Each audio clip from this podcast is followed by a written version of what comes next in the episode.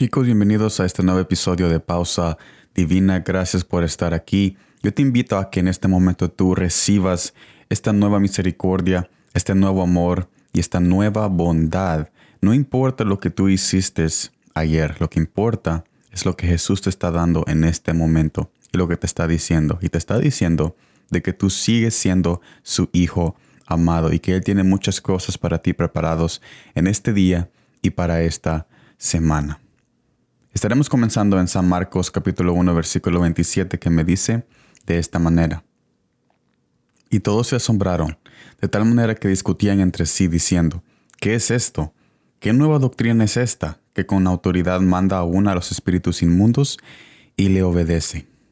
El libro de Marcos se especializa en resaltar que Jesús es el Hijo de Dios. Aquí vemos una de las muchas enseñanzas que él hacía en todo su ministerio pero notemos cómo la gente se asombra y se pregunta qué doctrina es esta. Lo que ellos no sabían que era la misma palabra que conocían. La diferencia era que no era un sacerdote o profeta o fariseo hablando. Era el propio autor. ¿Qué significa esto para nosotros? Era la misma doctrina, lo que pasa es que no era un sacerdote, un profeta o un fariseo hablando esa doctrina, era el autor. Muchas veces yo caigo en el error de solo leer y sacar conclusiones propias de lo que estoy leyendo. Después cuando las comparto, no siento esa conexión con lo que estoy diciendo. La razón es que no espero que Jesús transmite el mensaje divino a mi espíritu. Me limito solo a transmitirlo a la mente, pero es necesario que también se transmite al espíritu. La parte de la mente la podemos hacer nosotros, pero solo Jesús puede llevar su palabra a las profundidades de nuestro corazón. Estando la palabra de ahí ya no es un, un, concepto, ahora es un camino y una relación divina entre hijo y padre. Es necesario que dejemos que Jesús lleve esa palabra a nuestro corazón para que ya no se convierta solamente en un concepto, sino que se convierta en un camino, en un abrazo y una relación de nuestro Padre Celestial con nosotros. Te invito a que no hagas como yo y espera en que Jesús lleve esa palabra a tu corazón. Es importante no apresurar lo que Jesús quiere decirnos.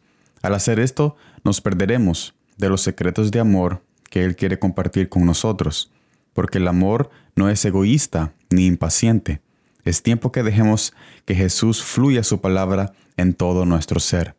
Así como la sangre transmite vida a las muchas partes del cuerpo, Igualmente tenemos que dejar que Jesús ponga su palabra en cada área de nuestro entorno. No te apresures.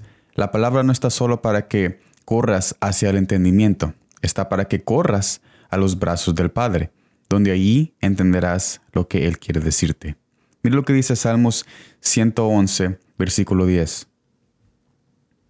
El principio de la sabiduría es el temor de Jehová. Buen entendimiento tienen todos lo que practican sus mandamientos. Su loor permanece para siempre. Yo te invito a que en esta semana, durante estos días de esta semana, cuando tú leas la palabra, que tú la leas y la tengas en la mente, pero no te quedes ahí.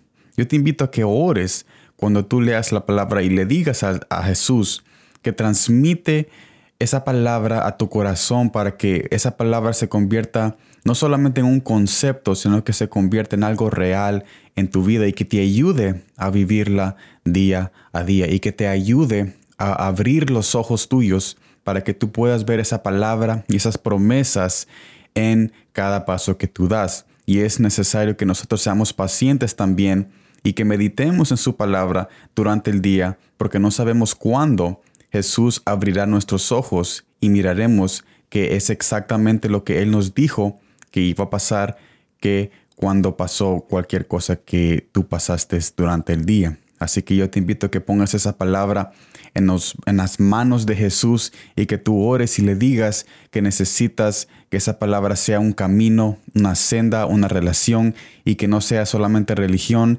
sino que sea una relación entre padre y hijo.